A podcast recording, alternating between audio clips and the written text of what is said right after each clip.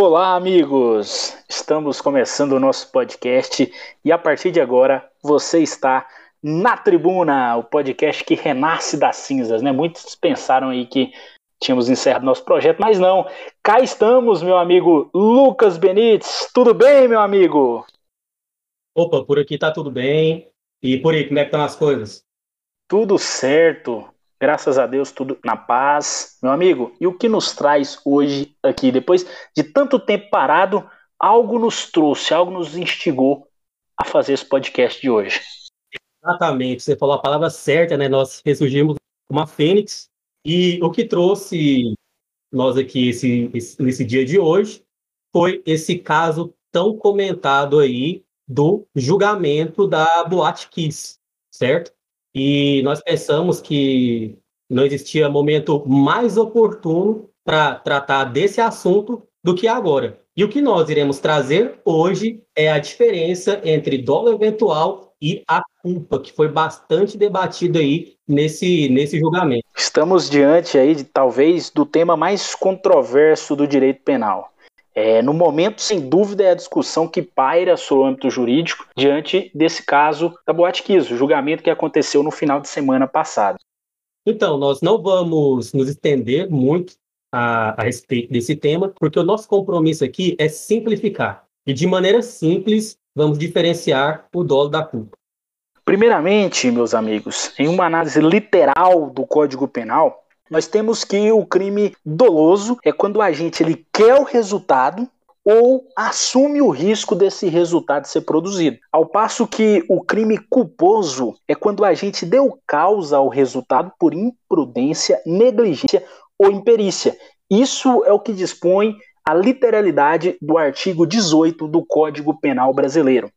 É isso aí. O debate desse julgamento versa sobre a parte final da conceituação de crime doloso. Esse assumir o risco de produzir o resultado. Com relação ao dolo direto, não se tem dúvida. Dolo direto é quando o agente tem a vontade de praticar o ato e chegar ao resultado. Por outro lado, no dolo indireto ou eventual, o agente não quer, repito, o agente não quer diretamente o resultado, mas ele aceita a possibilidade de produzir.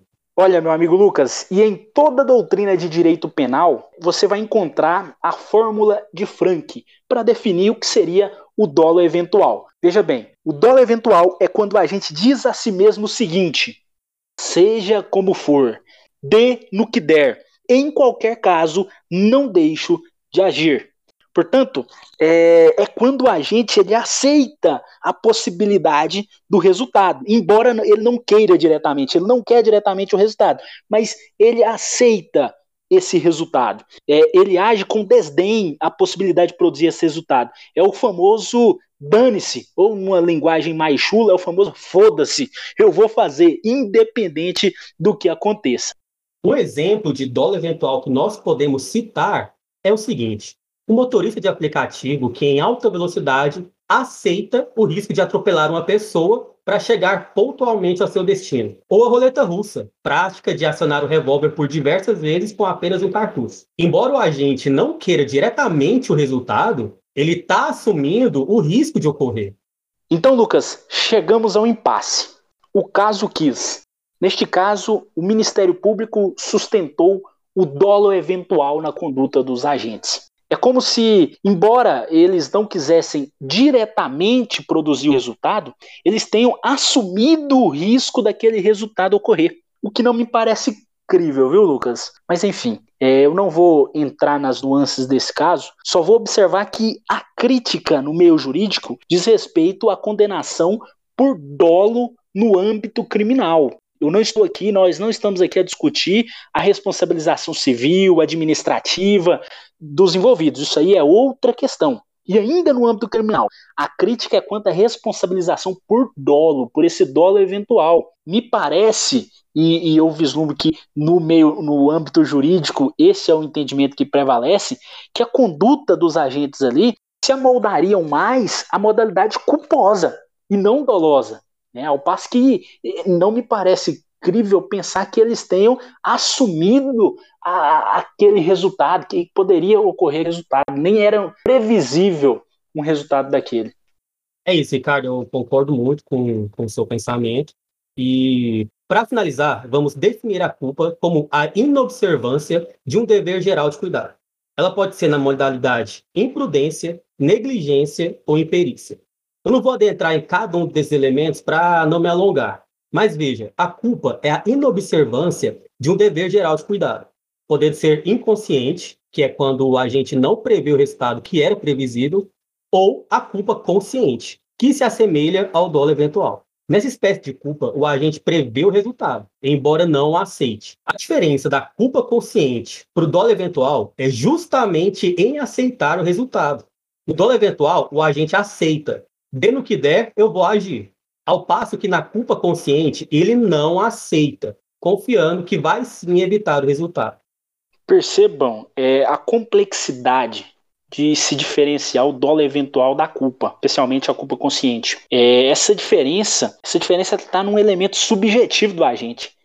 É no que ele está pensando, é no querer agir do agente. Extrair isso do, do fato concreto é muito difícil. Né?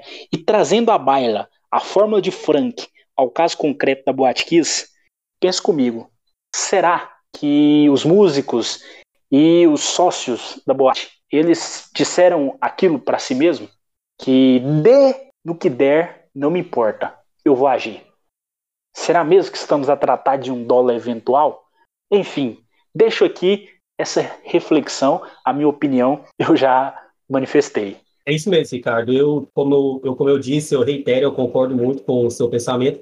Inclusive, gostei muito da defesa né, de um dos sócios da KISS, que eu não me recordo aqui agora o nome do, do advogado de defesa, mas era advogado do Kiko, que trouxe à tona né, é o caso de a mulher do Kiko estar presente na, na boate, grávida do filho dos dois. Então, é, é para mim é um absurdo pensar que, que o Kiko assumiria o risco de causar tudo isso com a, a mulher dele e a sua filha ali dentro da boate. E para dar honra ao mérito, o advogado é, é o Jader, né, que exerceu a, a, defesa, exerceu a defesa de forma brilhante, não só ele como os outros advogados também foram muito bem. Diga-se de passagem, uma defesa brilhante, brilhante mesmo. Eu também acho que todos os advogados de defesa ali fizeram um, um serviço exemplar. E olha, eu acho que a crítica não é no veredito dos jurados. Né? Os jurados no tribunal do júri é, são juízes leigos. Né? Para mim, o maior erro é o Ministério Público na imputação, imputar um crime doloso aos, aos agentes, quando, na minha visão, é clara que foi culpa e não, não dolo. Né? E o Ministério Público, o Poder Judiciário também, né, ao passo que permitiu que esse caso chegasse a, a, a júri, não desclassificando a, a conduta antes.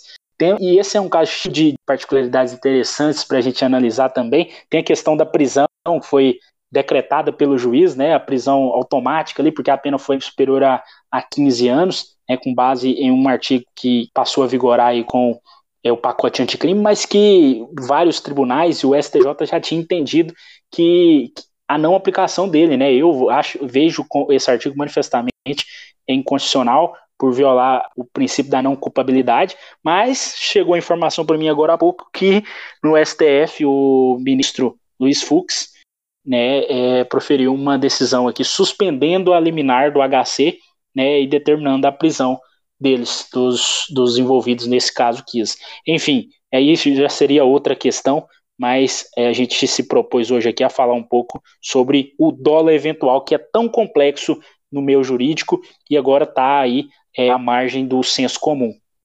Exatamente. E como nós falamos, né, o, é complicado diferenciar o dolo eventual da culpa consciente. Inclusive, até colegas meus do, do direito, pessoas formadas em direito, é, porque nós, né, assim como você, Ricardo, eu também fiz uma, um post nas redes sociais, né, é, reprimindo esse, esse, essa sentença desse julgamento, e as pessoas vieram falar que não, não entendiam porque não era dolo eventual e, e sim uma culpa consciente, justamente por essa dificuldade de diferenciar um do outro. Isso, e era um, um meio que ficava distrito ao âmbito jurídico, né, ao meio acadêmico, e que hoje é, é, a por inteira comentando sobre isso. E eu espero que nós tenhamos aí com esse podcast é, explicado, talvez de uma maneira mais simples, o que seria, é, de maneira geral, o dólar eventual e a culpa. Eu acho que a nossa proposta era essa e espero que tenhamos atendido, meu amigo. É isso aí, eu espero que o pessoal que ficou até aqui com a gente agora tenha, tenha gostado e só tenho a agradecer por ter nos acompanhado nesse episódio de hoje. Valeu, meu amigo Lucas. Demoramos, né? Ficamos muito tempo sem gravar, mas voltamos. É sempre um prazer estar aqui com você. Muito obrigado, Lucas, e obrigado, pessoal que está nos acompanhando. Até a próxima. Demoramos, mas voltamos. Não vamos demorar novamente.